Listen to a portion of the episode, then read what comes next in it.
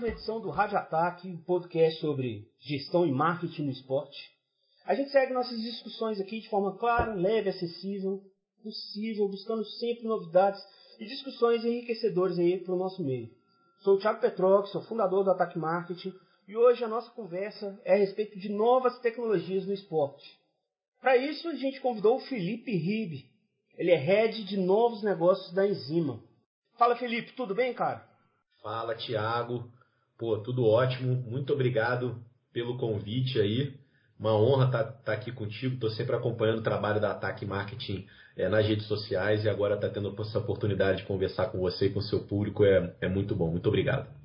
Eu que agradeço, Felipe. É uma honra receber aqui você e eu tenho certeza que vamos ter um papo bem legal aqui hoje. Antes do nosso bate-papo, vou só fazer uma introdução aqui a respeito do cenário esportivo. Cenário que existe cada vez mais inovação. A indústria do esporte ela movimenta cifras milionárias, movimenta também muitas oportunidades. O mundo do esporte hoje está oferecendo cada vez mais oportunidades de investimento e formas de trabalho. O panorama é favorável para as novidades, para a tecnologia, para a implementação também de novas plataformas. Para a gente começar, Felipe, eu queria que você me contasse um pouquinho do seu envolvimento com o esporte, traçando um paralelo aí com a sua carreira. Bom, é, meu envolvimento com esporte ele começa muito pequeno ainda, né? Eu sempre aprendi com meu pai e tal, me levava a estádio.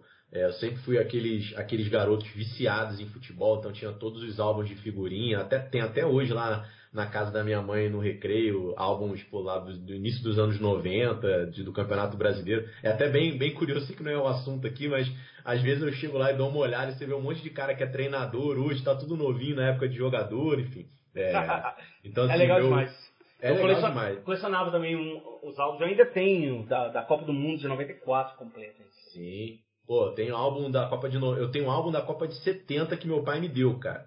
E quando eu fui fazer faculdade, a princípio eu, eu, eu, eu fui pro direito, mas fiquei só três períodos e saí porque, cara, eu não, vou, quero trabalhar com esporte e tal. E a primeira coisa que eu vi foi o jornalismo esportivo. Na época da faculdade, estagiei no Lance, depois passei para o programa de estágio da Globo e já fui alocado direto no Sport TV.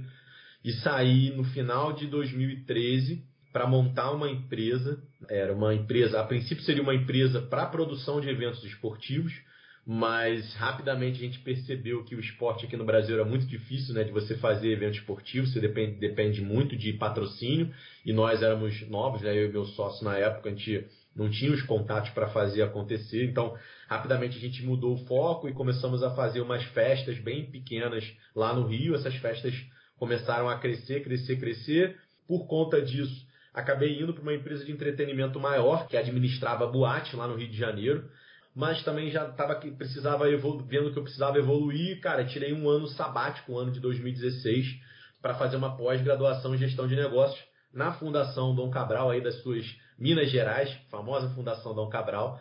É, e eu fiz essa, eu fiz essa, essa pós-graduação e foi no primeiro dia dessa pós que eu tive pela primeira vez contato com novas tecnologias e com inovação. Eu lembro até o dia, foi dia 29 de março de 2016, foi um dia inesquecível para mim, que foi o dia da aula magna do professor Paulo Vicente Santos, e foi uma palestra que ele deu sobre o mundo nos próximos 100 anos. E foi a primeira vez que eu ouvi falar de inteligência artificial, de nanotecnologia, robótica, engenharia genética, blockchain, enfim, um monte dessas, dessas palavras. E eu lembro que eu eu saí da aula com um misto de estar, tá, tipo, incrédulo, né, sobre todas as coisas que estavam acontecendo e ao mesmo tempo ansioso porque eu não sabia de nada daquilo. Então eu lembro que até eu saí, eu liguei pra, pra minha namorada na época, que hoje é minha esposa, e eu comecei a falar pra ela, cara, tá acontecendo isso, isso, isso. Ela não entendeu nada. Ela falou, pô, por que você tá me falando isso? Eu precisava meio que desabafar com alguém, assim, sobre aquilo que eu tinha acabado de ter contato.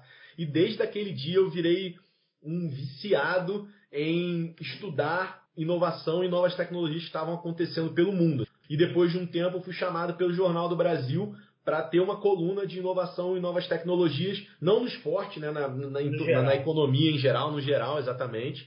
Fiquei lá um ano.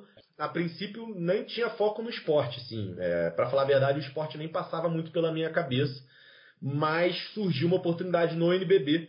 Na época, o NBB ele tinha estava na sua primeira temporada sozinho, né, sem a Globo nas dez primeiras temporadas do NBB, o NBB basicamente só organizava a competição, mas era a Globo que era responsável pela produção de conteúdo, de fazer as transmissões e tudo mais.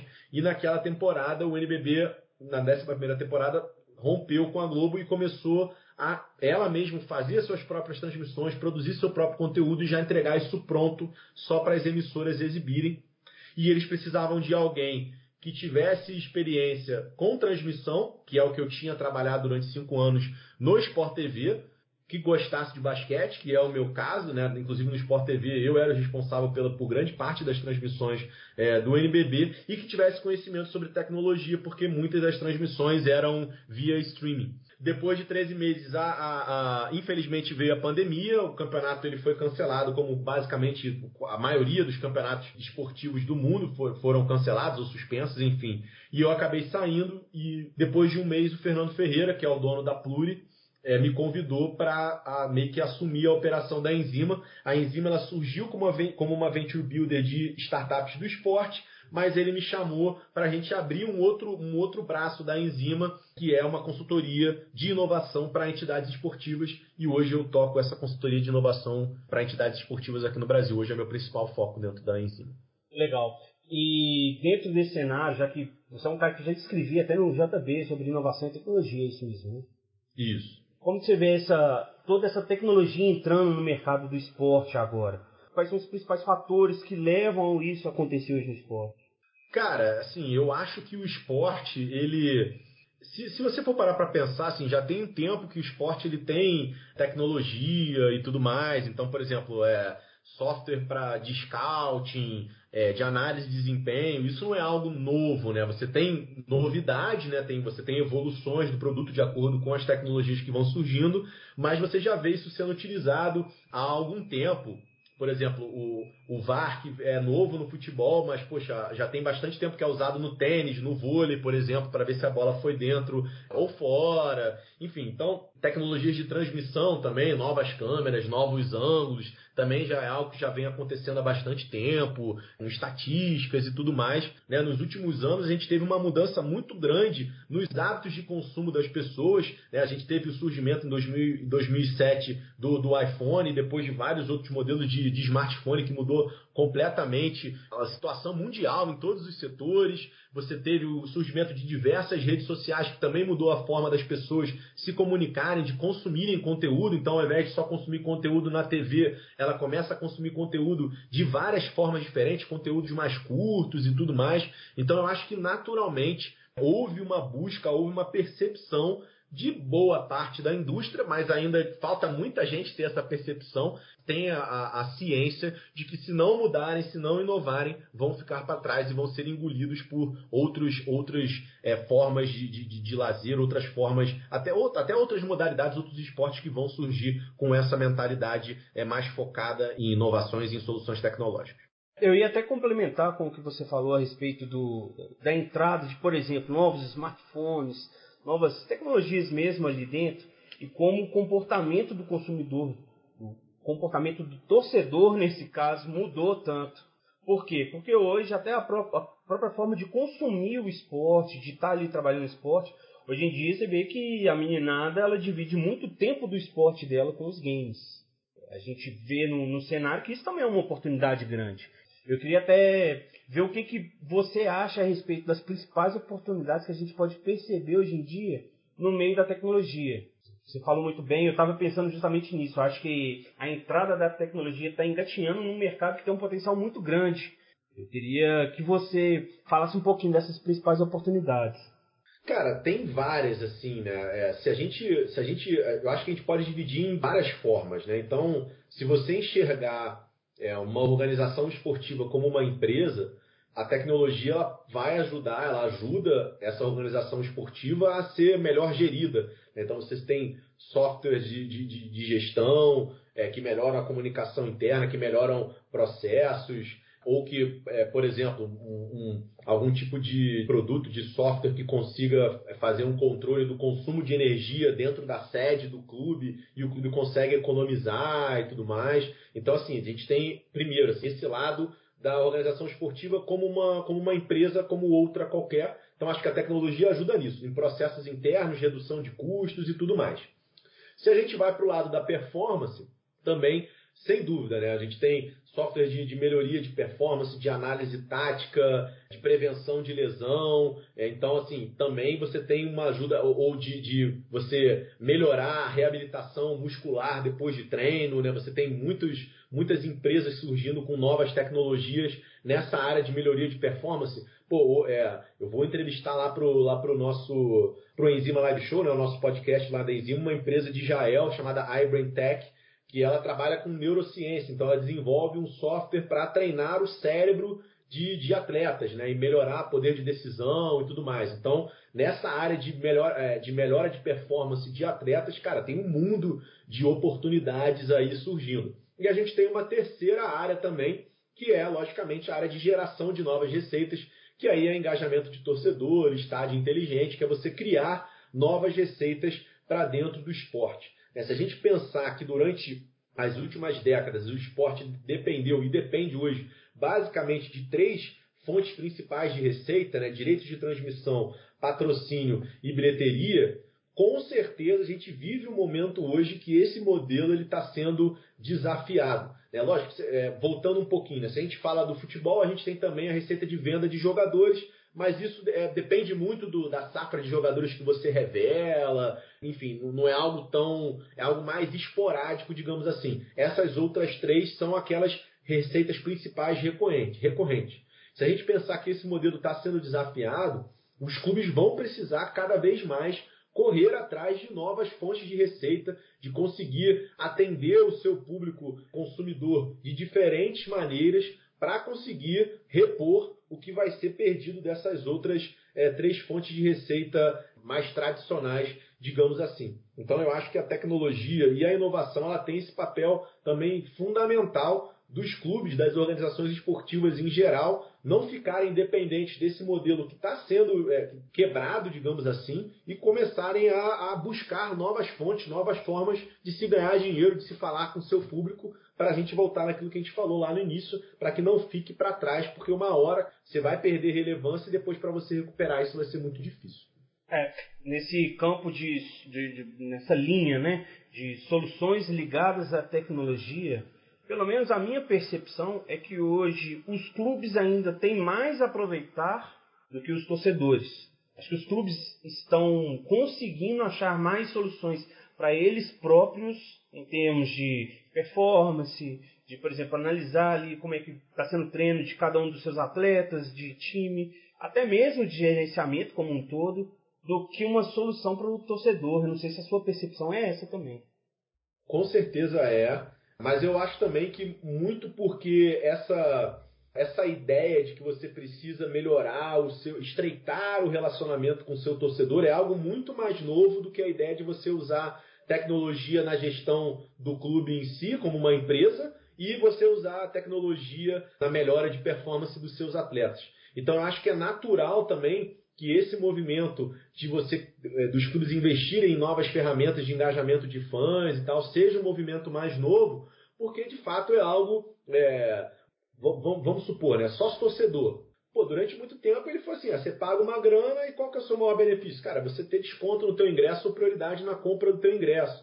E aí o cara compra esse ingresso, chega no estádio, o clube, pô, basicamente nunca se preocupou em oferecer uma experiência bacana pro seu, pro seu torcedor. É aquilo ali, cara, é você muitas vezes você chegar no estádio, passar perrengue para chegar no estádio, passar perrengue para entrar no estádio, para consumir alguma coisa dentro do estádio. Você quer ir no banheiro, pô, um cheiro de xixi absurdo, às vezes não tem papel higiênico, é briga, a qualidade do espetáculo às vezes é uma porcaria também, e o clube nunca se, nunca muito se importou com isso. Fala assim, ah, cara, é o que a gente tem para oferecer e o torcedor vai, porque ele é nosso torcedor, e, e acabou, ele não vai mudar de time. Isso está mudando, né, cara? E tem, é, tem, um, tem um cenário bem legal, Felipe, que eu vejo, e principalmente, né, a gente está sempre ligado na internet, está sempre vendo o que, que outros torcedores falam acho muito engraçado porque a maioria ainda tem aquele clima nostálgico de falar, pô, tem que voltar ao futebol raiz, esse negócio de arena, arquibancada, de, é, arquibancada com, com fim das arquibancadas, na verdade, né? As cadeiras, eu quero arquibancada de cimento, quero grade. Na verdade, ninguém mais quer isso. Foi uma transformação tão rápida Eu não sei se pelo hábito de quem já acompanhava lá fora, então acabou tendo uma adaptação mais fácil aqui dentro para quem passou a voltar a ver jogos pelo Brasil. É, adaptação em construção das arenas pós-Copa, isso também foi um fator que influenciou principalmente as grandes, as capitais. E claro, é, a vontade do torcedor em ter mesmo uma arena, um, um, um complexo esportivo ali com shopping, com estádio bem montado, enfim. A gente vê que alguns ainda se ligam nesse negócio, alguns torcedores, tá falando pela visão do torcedor. Alguns pensam muito em, em, em falar assim, ah, eu quero é futebol raiz. Mas na verdade, eu acho que o torcedor hoje já não estaria mais apto ao futebol raiz. E a questão de ter um, uma experiência bacana, a questão da gente pensar no customer experience do torcedor como um todo, faz toda a diferença nesse caso. Sem dúvida. Assim, é, eu acho que tem o seu valor também, o cara que, ah, não, é, é, o, é o estádio raiz. Claro. Eu, eu acho legal, por exemplo, quando você vê a arena do Grêmio e atrás, do, atrás dos gols você não tem cadeira, você tem arquibancada é, de cimento e tudo mais. Mas assim, uma coisa é você ter isso, outra coisa é o cara passar perrengue para entrar, outra coisa é o cara chegar no banheiro. Pô, eu duvido que alguém goste de ir num, pô, num banheiro imundo, é, onde pô, as pessoas fazem, fazem as suas necessidades no chão, ou, ou, fora da, da privada, e, e, aí, ou, ou ela vai querer comprar uma cerveja e vai comprar um cachorro quente, tem uma fila quilométrica para você comprar um produto horroroso, às vezes, pô, todo amassado ou frio que seja. Então, assim, cara, é, eu concordo que, assim, se você faz um teatro, né, algo, uma, uma arena que é super e que acaba tornando esse ingresso caro, você também acaba perdendo a essência do futebol sul-americano, lógico.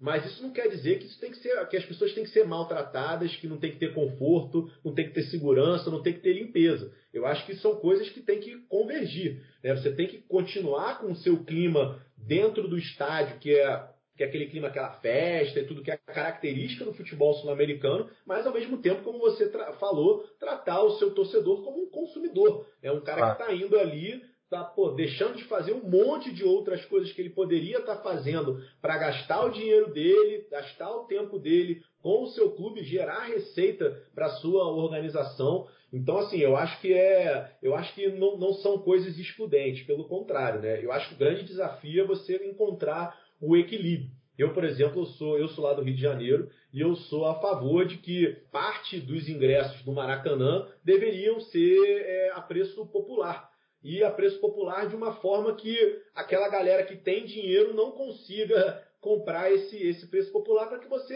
faça com que as pessoas que não têm tanta condição consigam usufruir de uma experiência bacana, de estar Muito num legal. estádio de Copa do Mundo, é, porque esses caras são a essência também do futebol, eles não podem ser, não podem ser excluídos. Mas não quer dizer que, pô, porque você vai botar um ingresso a um preço popular, sei lá, para 20%, 15% que seja é, é, do Maracanã ou da Arena MRV, enfim, de qualquer outro estádio que vai existir, não quer dizer que esse cara vai ter uma experiência pior que por causa disso ele pô, vai chegar, vai encontrar um banheiro imundo, não vai conseguir comprar uma cerveja, alguma coisa ali dentro do estádio. Eu acho que é tudo uma questão é, de equilíbrio. Né? Você modernizar sem perder a essência, sem excluir. Né? Então, eu acho que esse é o grande desafio do equilíbrio e, cara, dá para fazer. Dá para fazer com certeza.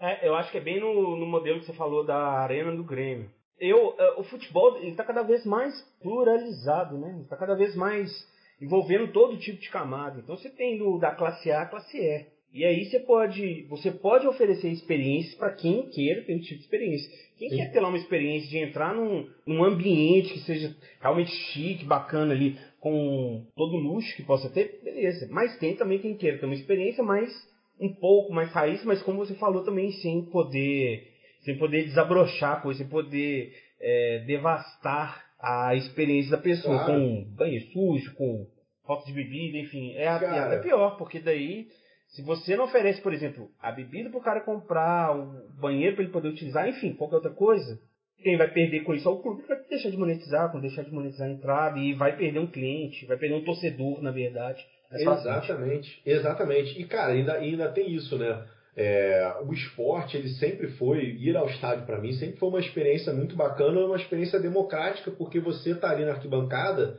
às vezes ao lado de um cara que pô, de uma vida completamente diferente da sua é um cara de uma camada social diferente da sua, né? Um cara que, pô, às vezes você foi de carro no ar-condicionado e o cara foi de trem e, pô, o cara às Sim. vezes gastou grande parte do salário dele para estar tá aqui, ali e você tá do lado dele naquele local, você abraça o cara, você, você vira melhor amigo do cara durante 90 minutos e tal. É o que o, o estádio aqui no Brasil ele proporciona.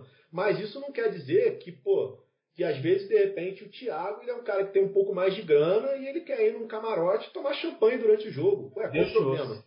Qual, qual, qual, qual, o problema com isso? Pois é, eu, claro, acho que, eu acho que o papel do clube é você entender que tipo de público ele tem. Então, se eu pô, sou dirigente do Vasco da Gama, eu tenho que entender, bom, eu tenho aqui uma galera que é uma galera mais raiz, com uma condição é, financeira um pouco, um pouco pior, então eu tenho que atender essa galera, mas eu também reparei que dentro do meu público eu tenho aqui 0,5%, que é uma galera ultra rica, que ama o Vasco da Gama igual aquele cara é, que, é, que, que, ganha um pouco, que, que, ganha menos dinheiro do que ele, que tem uma condição financeira pior, e o cara quer ir no estádio, ficar no camarote e, porra, tomar champanhe e depois é ir direto para uma baladinha e tal, enfim, que seja. É, você tem que, eu acho que o papel do, do, do, seu clube é entender o público que ele tem e prover aquilo que o cara quer. Que que ele você vai no, né? nos estádios Exatamente, cara. Você vai nos estádios em, em, nos Estados Unidos, cara, tem muito disso. Assim, tem camarote lá com, com jacuzzi. O cara vê o jogo tomando champanhe na jacuzzi ali se ele quiser, sabe? O cara paga muito cara por isso. E tem um ingresso que é um pouco mais popular, que é lá em cima e tal. E é aquele ingresso popular e o cara vai ter um outro tipo de experiência. Eu acho que isso poderia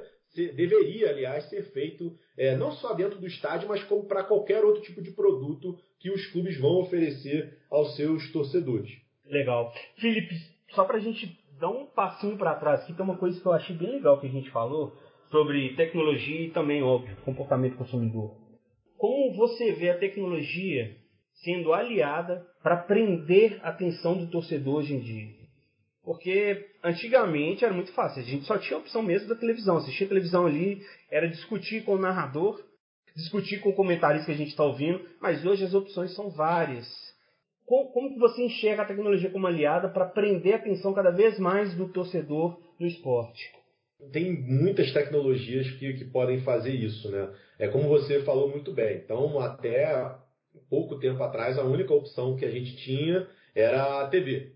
Primeiro é a TV aberta, depois você veio com a TV a cabo aí com mais opções do que, do que assistir, mas sempre de uma, de uma maneira só. E aí eles começaram a, a inovar, né? Então você conseguia ter uma participação, mandando um tweet, mandando um comentário, respondendo a enquete, né? Quem é o melhor do jogo, quem que vai ganhar e tal. Começou a já ter essa participação. Hoje, cara, quando você vai para a internet, né, para o streaming de fato, cara, as opções são infinitas.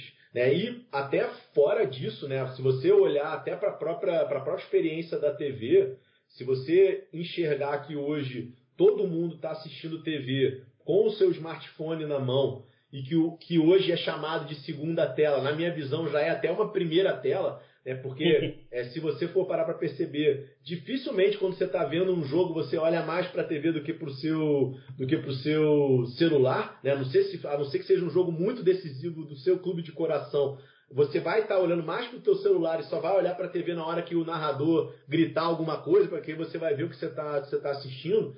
A, a, é, isso é tecnologia. Né? Essa segunda tela é a sua tecnologia. Então vamos dar alguns exemplos. Eu sou muito fã de, de jogos preditivos, né, de aplicação de jogos preditivos. Então você está assistindo o jogo na TV e, cara, você está ali na sua segunda tela e ali você está dizendo ah, quem que vai ter o próximo, quem vai errar o próximo passe? É o, é o, é o Cruzeiro ou é o, o Fluminense? E aí você bota lá, Cruzeiro tal. Ah, quem vai dar o próximo chute a gol? Cruzeiro ou Fluminense? Aí você bota Fluminense. Então, você vai respondendo essas perguntas e conforme isso vai acontecendo, de fato, você vai acumulando pontos com as suas respostas certas. E aí depois, no final do jogo, quem acumulou mais ponto ganha, é, ganha algum tipo de, de premiação em dinheiro ou alguma premiação com o clube. Cara, isso é uma forma de você manter a atenção do teu, do teu público durante todo o jogo, porque se ele deixar de responder uma, duas perguntas, ele já está em desvantagem em relação àquele cara que respondeu todas as perguntas que estão acontecendo. Você tem outras é, experiências, por exemplo, como o Watch Together, que é uma, uma experiência onde, cara, você está na sua casa e, pô, hoje, por exemplo, você está vendo um jogo do teu time, é normal, você está vendo o jogo e você está no teu grupo ali com, com teus amigos falando, ou sacaneando teu amigo que é rival, ou falando com torcedores igua, igua, iguais a você do mesmo clube, está comentando, pô, fulano, pô, tá jogando mal, não sei o que, tem que tirar ciclano e tudo mais, esse técnico está viajando. Com essa experiência Watch Together, cada um está na sua casa e você consegue ver o jogo, só que você consegue interagir com as pessoas em tempo real, em vídeo e em áudio. Então é como se fosse uma teleconferência, um Zoom da vida, só que na tela principal está passando o jogo e embaixo você tem todos os seus amigos dentro de uma sala privativa e você trocando essa ideia. Pô, isso é uma puta experiência bacana também que faz com que você se mantenha engajado durante aquele período. Você tem outras aplicações, por exemplo, como a Edson AI, que é uma empresa indiana que eu inclusive represento é, aqui na América Latina, que ela, ela, ela criou um algoritmo de inteligência artificial que identifica todos os elementos que estão em campo, que estão no vídeo. Genial. Então você clica em cima de um jogador enquanto você está vendo o jogo, você sabe que, ah, que esse aqui é o Thiago Petroc, ele tem tantos anos, essas são as estatísticas dele. É, porra, eu quero comprar a camisa dele ao vivo, você consegue comprar a camisa do cara ali sem sair da transmissão, consegue fazer uma aposta que alguma coisa vai acontecer sem sair da transmissão. Você fez um vídeo sobre isso recentemente, né? E viralizou, não foi? Exatamente. Todo um mundo replicou da... e ninguém deu, ninguém deu a. Acontece. Deu a fonte, né? acontece, isso acontece. A internet foi é, aprendizado. Agora eu só compartilho o vídeo com, com, com a minha marca d'água ali. Muito bom.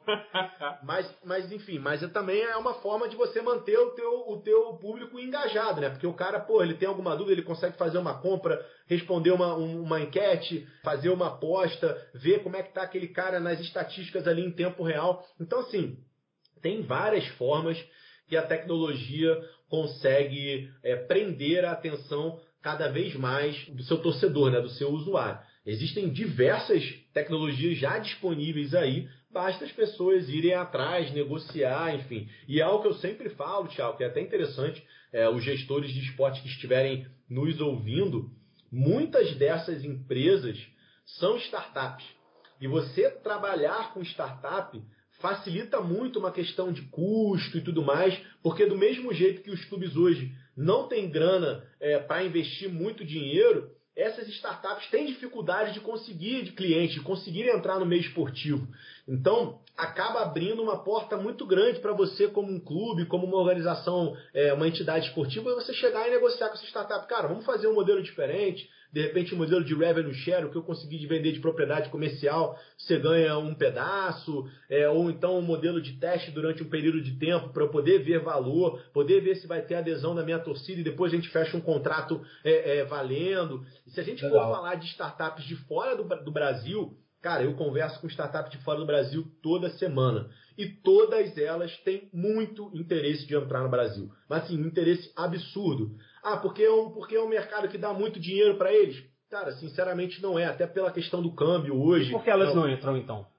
Porque ninguém vai procurar elas. É muito difícil você chegar por conta própria e conseguir adentrar no mercado. Né? Geralmente o, o, o, é o, é o caminho inverso, né? Alguém que mostra interesse chega nela e fala assim, cara, e aí, vamos entrar aqui, vamos entrar aqui no mercado, vamos começar a fazer alguma coisa. Por quê? Porque para elas, elas veem o Brasil como um mercado esportivo muito importante mundial é, para elas se colocarem como uma empresa global. Na hora que elas vão buscar investimento, ah, você está em qual país? Eu estou nos Estados Unidos, sei que, ah, eu estou no Brasil. Pô, legal, você está no Brasil. Às vezes nem é nem tanto dinheiro que eles vão fazer aqui, mas é o fato de ter presença num mercado que tem paixão por esporte, especialmente é, pelo futebol. Então, um recado que eu até dou também para quem estiver ouvindo é, comece a correr atrás dessas startups de fora e, cara, e tenta contato, porque eu te garanto que grande parte dessas startups vai ter muito interesse de entrar aqui no mercado brasileiro e vai querer trabalhar com você em termos que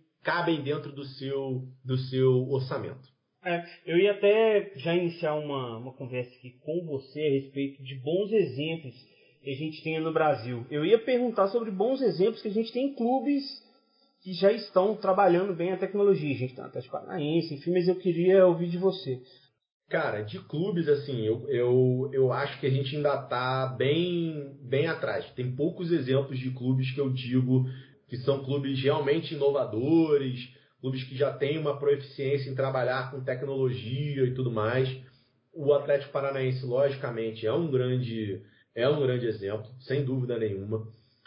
O Bahia lançou recentemente um sócio digital, é um produto só, é um, é um produto inovador. Eu sempre gosto de falar que não é só porque você lançou um produto inovador que você é uma organização inovadora, tem um grande gap entre, entre, essas, duas, entre essas duas questões, mas vamos dar o crédito para o Bahia, de fato, lançou esse, lançou esse OTT. O Ceará que é um clube que trabalhou, é, trabalha conosco na Enzima nesse projeto do Bozão Conecta, né, que foi o primeiro programa de inovação aberta aqui do futebol brasileiro. Também é um, é um clube que está se movimentando bastante nesse, nesse sentido, vai lançar um OTT em breve também. Esse trabalho é, conosco da Enzima, a gente teve uma, uma repercussão muito bacana, então nos próximos três meses vocês vão ver o Ceará desenvolvendo soluções muito, muito interessantes é, nesse campo digital. É, o Fortaleza, também o rival do Ceará, lançou um Super App recentemente. O Atlético Mineiro, eu acho que é um, um bom exemplo também, tem, tem melhorado muito nos últimos, nos últimos meses, né? Trouxe o Leandro Figueiredo, que é um, eu tive a oportunidade de conversar com ele, parece ser um cara super, super é, competente nessa área, um, pelo menos na questão das ideias, ele está com muitas ideias de transformar o Galo de fato num clube inovador, então também acho que o Atlético Mineiro tem que ser levado em conta. Eu diria esses clubes são, são os principais. Eu acho que a gente ainda precisa evoluir muito, muito aqui no Brasil. É, as nossas organizações precisam evoluir muito nesse sentido de, de ter esse olhar mais para a inovação, para a tecnologia. Em termos de startup, também acho que a gente precisa evoluir bastante. Lógico, a gente tem boas startups do esporte aqui. Eu sempre gosto de citar a Sportistics, para mim é a principal startup do esporte que a gente tem é, no Brasil. É uma empresa que já participou de programa de aceleração do Google, da IBM, da AWS, já participou de, do programa do o Hype Innovation lá, lá de Israel, é, ou seja, já participou de programas de fora, foi finalista do World Football Summit também, da, do Startup Challenge deles. Então é uma puta é, startup bacana. Tem outras como a, a Joga, a Tero do Bruno Pessoa, também é muito bacana. A Fanbase do Rafael Mangabeira também é uma startup bem legal para o esporte. Mas assim, também não são muitas. Eu acho que a gente está evoluindo, estão tá, surgindo novas startups de acordo com esse movimento. Assim, a gente está tendo, é, é, até curioso, é, cara, eu estou me alongando muito, até peço desculpa por causa disso. mas é, mas é um, é um, Está tendo um, um movimento criado nesse segundo semestre que é muito legal, um movimento de inovação e tecnologia no esporte do Brasil, que surgiu em várias frentes diferentes que as pessoas não combinaram, mas que está criando uma onda muito legal. Então a gente teve pô, o Arena Hub, que é uma puta iniciativa bacana aqui em São Paulo, um hub de inovação dentro do Allianz Parque, é o primeiro hub de inovação é, do Brasil voltado para o esporte. Aí você tem a Sporteca, que acabou de também anunciar o seu, o seu hub de inovação, acabou de abrir, na verdade, seu hub de inovação também aqui em São Paulo, e é uma empresa que já produz é, super apps aí, o próprio Atlético Mineiro, se eu não me engano, é Sporteca, o, tem o do, o do Fortaleza, o do São Paulo, pelo que eu sei, estão, estão fechando com outros clubes por aí também.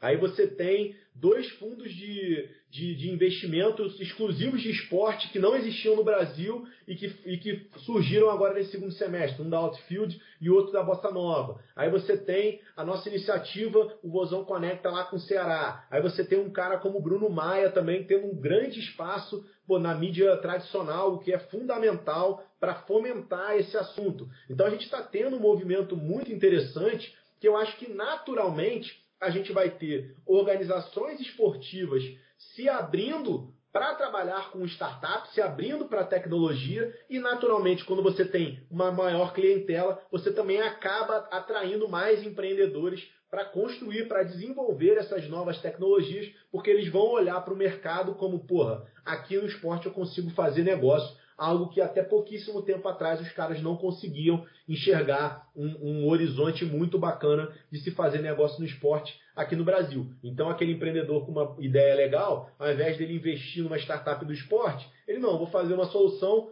para o setor financeiro, vou fazer uma solução para o setor de varejo, vou fazer uma solução para o setor de saúde, para a educação. O esporte sempre foi visto como, pô, esporte, será que vai, vai dar alguma coisa? Então, a partir do momento que a gente tem esse movimento que está acontecendo, o esporte volta a ser sexy e eu acho que naturalmente a gente vai ter uma nova safra de startups do esporte aqui no Brasil surgindo com muito potencial. Eu acho também, sem querer sem querer julgar, né, na verdade, eu acho que a própria mentalidade de quem está entrando nos clubes, isso favorece. Tá, tá saindo aquele modelo mais engessado do dirigente cartola mesmo. Eu acho que tem uma turma muito boa entrando aí. Eu conheço o pessoal que está no Cruzeiro, o pessoal que está no Atlético, o Rodrigo que está no Cruzeiro, ele já tem essa mentalidade voltada para startup. O Leandro, que está no Atlético agora, também é um cara bem dinâmico, um cara bem inteligente. Ele pensa, ele tem essa, essa atitude de fazer acontecer. Então isso, isso realmente é, é positivo para o cenário. Sem dúvida, cara. E, pô, você lembrou, claro, pô, como é que eu esqueceu? O Rodrigo Moreira no Cruzeiro também é um cara super bacana é, que surgiu aí com essa nova administração é, do Cruzeiro, um cara de fora do futebol que entra é, no futebol. Eu acho Isso. que o futebol só tem a ganhar quando pessoas desse gabarito entram. E ele também está fazendo um trabalho super bacana lá dentro do Cruzeiro. Então, assim, eu acho que os dois, os dois times de Minas merecem, merecem um, um bom destaque nessa área também. Eu acho que são clubes que estão pensando, tentando pensar fora, fora da caixinha. É, e é também o caso do Bruno, que você falou, que ele foi VP de marketing do Vasco, e ele também com papel de. com papel não. Aparecendo mesmo na imprensa, tendo aquele, aquele protagonismo também, eu acho que ajuda muito o cenário. Com certeza. Ajuda a dar um sinal verde para as startups investirem, porque não são todos que às vezes estão tão propensos assim, estão com vontade de investir no esporte. Então... Eu acho que quando um cara como o Bruno, ele vai, por exemplo, num programa como o, o Bola da Vez, da ESPN, né? um programa é. histórico com uma pô, puta audiência, cheio de jornalista bacana. Quando ele tem, quando ele tem espaço, pô, o Marcelo Barreto chega lá no, no Redação Sport TV e mostra o livro dele, e aí o PVC publica uma coluna dele falando sobre a importância dos dados e tudo mais. Cara, é, esses caras são formadores de opinião. E os dirigentes, o, a galera da caneta dos clubes, lê esses caras, assiste esses caras, respeita a opinião desses caras. Então, quando esses caras endossam uma pessoa como Bruno Maia falando sobre esses assuntos, eles meio que abrem a cabeça, falam assim, opa, Pô, o que, que, é isso aqui? Deixa eu investigar, deixa eu comprar o livro dele, deixa eu, deixa eu buscar mais informação, deixa eu ver o que o, o, que o Felipe está falando também, deixa eu ver o que o Thiago está falando também no Ataque Marketing, enfim, deixa eu ver é. outras iniciativas que estão acontecendo por aí. Então, esse espaço que ele tem também é fundamental, porque ele acaba abrindo, abrindo os olhos de quem tem a caneta para a importância desses assuntos e quem acaba se beneficiando é o mercado como um todo. Né? Perfeito. É, Felipe, a gente já falou um pouquinho sobre a tecnologia influenciando o torcedor. A gente já falou da entrada da, dessa tecnologia como um todo, até da, dessa inovação nos clubes. Você citou uma coisa que está em evidência hoje no, no, futebol brasileiro, que é o VAR. Tem a percepção que o VAR é muito importante, ele precisa se desenvolver e, principalmente, ele vai ter, é, ele é operado por, por pessoas. A partir do momento que os juízes forem, é, que os árbitros tiverem uma profissionalização, tiverem uma capacitação melhor, eu acho que o próprio VAR vai ser mais valorizado. Hoje a gente vê um VAR que está sendo alvo de discussão e com isso o que, que acontece? Acontece uma certa desvalorização no cenário. Qual é a sua percepção sobre isso? Eu acho, primeiro, assim, eu acho que a regra do impedimento com uma com o software que você começa a, a ver centímetros, né, algo milímetros às vezes, eu acho uhum. que a uhum. regra deveria mudar. Eu, eu acho muito isso. A partir do momento que, antigamente, quando não tinha um VAR, será na percepção ali do, do, do bandeirinha, pô, várias vezes o cara poderia estar, sei lá, 20 centímetros, 15 centímetros à frente e tudo mais. Mas assim, passa, porque, cara, será, será que é isso que fez a diferença? Será que é tanta vantagem assim? Você está 30 centímetros na frente é, de alguém, o pé, né? Às vezes o pé, ou, ou o tronco, né? Algo que eu acho até bizarro, né? o tronco do cara. Aí fica aquela discussão, ah, mas é o tronco, é o braço, mas ele não usa o braço. Então, assim, primeira coisa eu acho, é uma, eu acho que a partir do momento que você coloca a tecnologia, de repente seria prudente você dar uma simplificada na regra. Isso é um ponto. Segundo, eu acho que tem uma falta transparência de como, de como é feito. Pô, você olha às vezes aquela linha, é, as duas linhas, super difícil de você conseguir enxergar a, as linhas, sabe? Você não consegue ver o ângulo direitinho que o cara usou para colocar a linha ali. Aí começa aquela dúvida, mas pô, o frame tá certo da hora que a bola saiu do pé do atleta que deu o passe. Então, assim, eu acho que o problema aí, cara, não é a, não é a, a, tecnologia em si. Lógico que ela vai melhorar, mas eu acho que é mais a, mais a questão da regra ser muito confusa e ser um processo pouco tra transparente. E também, é o que você falou, tá, beleza, é a tecnologia, mas quem bota o frame é um humano. Quem, quem diz se o momento é aquele ou não? É um ser humano, sabe? Então o ser humano ele está propenso a, a, a errar. Eu acho que uma coisa que poderia ser feita é a questão da mudança da regra e de repente você automatizar completamente esse processo com sensores. É, hoje você consegue ter sensor, então você bota, bota uma, um sensor no pé de cada um dos atletas que estão jogando ali e a partir dali, pronto, vale só o pé para o impedimento. E aí você não vai ter mais humano pelo sensor você já vai saber a hora que o último, o momento que foi dado o passe e o momento, exatamente esse momento onde que estava o pé do atacante ou do jogador que é, teoricamente está impedido. E o próprio sensor vai te dizer se estava impedido ou não. Porque senão, cara, vai ser sempre essa discussãozinha. Ah, mas é o frame estava errado, ah, eu não, eu não acredito nisso e tudo mais. E sem contar também, né, cara, que teoria da conspiração no futebol sempre existiu e sempre vai existir. É porque a partir do momento também que você automatizar isso, sempre vai ter alguém que vai falar assim: ah, mas essa tecnologia foi feita por quem? Ah, não, foi comprada pela CBF. Ah, mas o presidente da CBF é conselheiro do clube tal. Eu falo assim, Sempre, sempre, sempre vai ter gente que vai dar um jeito de descreditar o que está sendo feito. Nunca vai ter algo perfeito. O que eu acho inacreditável, aí eu acho algo bizarro de não acontecer, é a tecnologia falhar em se a bola entrou ou não. Isso para mim eu acho que não existe. É porque, porra, tem anos que o tênis, por exemplo, e o vôlei usam uma tecnologia para dizer se a bola foi dentro ou se a bola foi fora.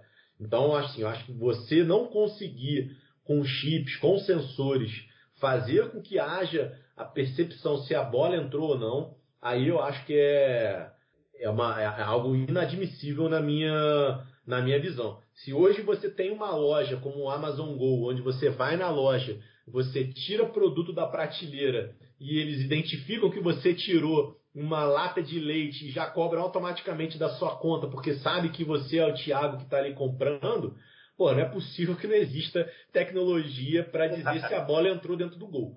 Agora, no VAR em si, ali para o impedimento e tudo mais, eu acho que é muito uma questão da regra e de uma evolução tecnológica mesmo para dar certo. Legal. É, eu já imagino a resposta, mas você é contra ou a favor do VAR? Eu sou contra, eu sou a favor, cara. Ah. Eu sou, sou total a favor.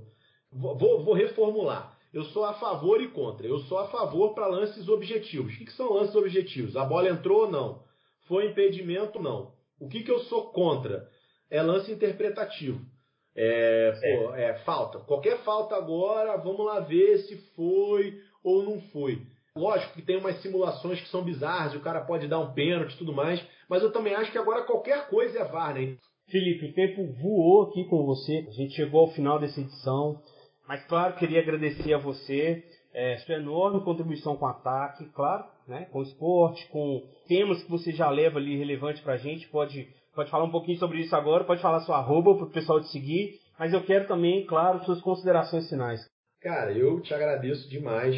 Pô, fico muito feliz, estou sempre à disposição. Eu amo trocar ideias sobre esses assuntos. Se eu pudesse, eu trocaria ideia todos os dias, durante várias horas ao dia. Às vezes até, como vocês puderam ouvir hoje aí, às vezes acaba até falando mais do que deveria, porque eu vou me empolgando e vou falando e tudo mais. Então, cara, te, agra te agradeço. Te agradeço não só o convite, mas também o que você, o que você contribui para a nossa, nossa indústria. Eu acho que são iniciativas como Ataque Marketing que fazem, que levam é, novidades que estão sendo feitas e abrem a cabeça das pessoas que assinam os contratos, que têm a caneta na mão, para que a gente tenha mudanças dentro do nosso esporte. E dizer para todo mundo que eu sou super aberto a trocar ideias, como eu falei, eu adoro trocar ideia, então O meu arroba no Twitter é rib com dois Bs, R-I, B de bola, B de bola é Felipe, tudo junto. Pode me adicionar lá. E no LinkedIn, Felipe Rib, com dois Bs, lógico. De Vasconcelos, com dois L's. Também sou super disponível. Mandem, me adicionem no LinkedIn, mandem mensagem. Eu adoro trocar essas ideias. E, Tiagão, sempre que quiser, cara, por mim, eu venho aqui uma vez por semana. Fantástico. Nós vamos, nós vamos promover a sócio, nós vamos te trazer aqui mais vezes, cara. Pode ficar tranquilo. Perfeito, tô dentro. Nós vamos te chamar mais vezes. Valeu, Felipe. Bom, quero agradecer a você que nos ouviu. Muito obrigado. Essa foi mais uma edição do podcast Rádio Ataque, podcast do Ataque Marketing. Fique ligado nas nossas redes sociais, twitter.com.br ataquemarketing, instagram.com.br ataquemarketing. No nosso site, ataquemarketing.com, você vai ler Uh, você vai ler todo, todas as nossas discussões por lá, toda a nossa fomentação do tema e, claro, vai conferir todas as nossas edições também do podcast. Uh, você pode conferir por lá. Até a próxima, galera. Obrigado, um abraço.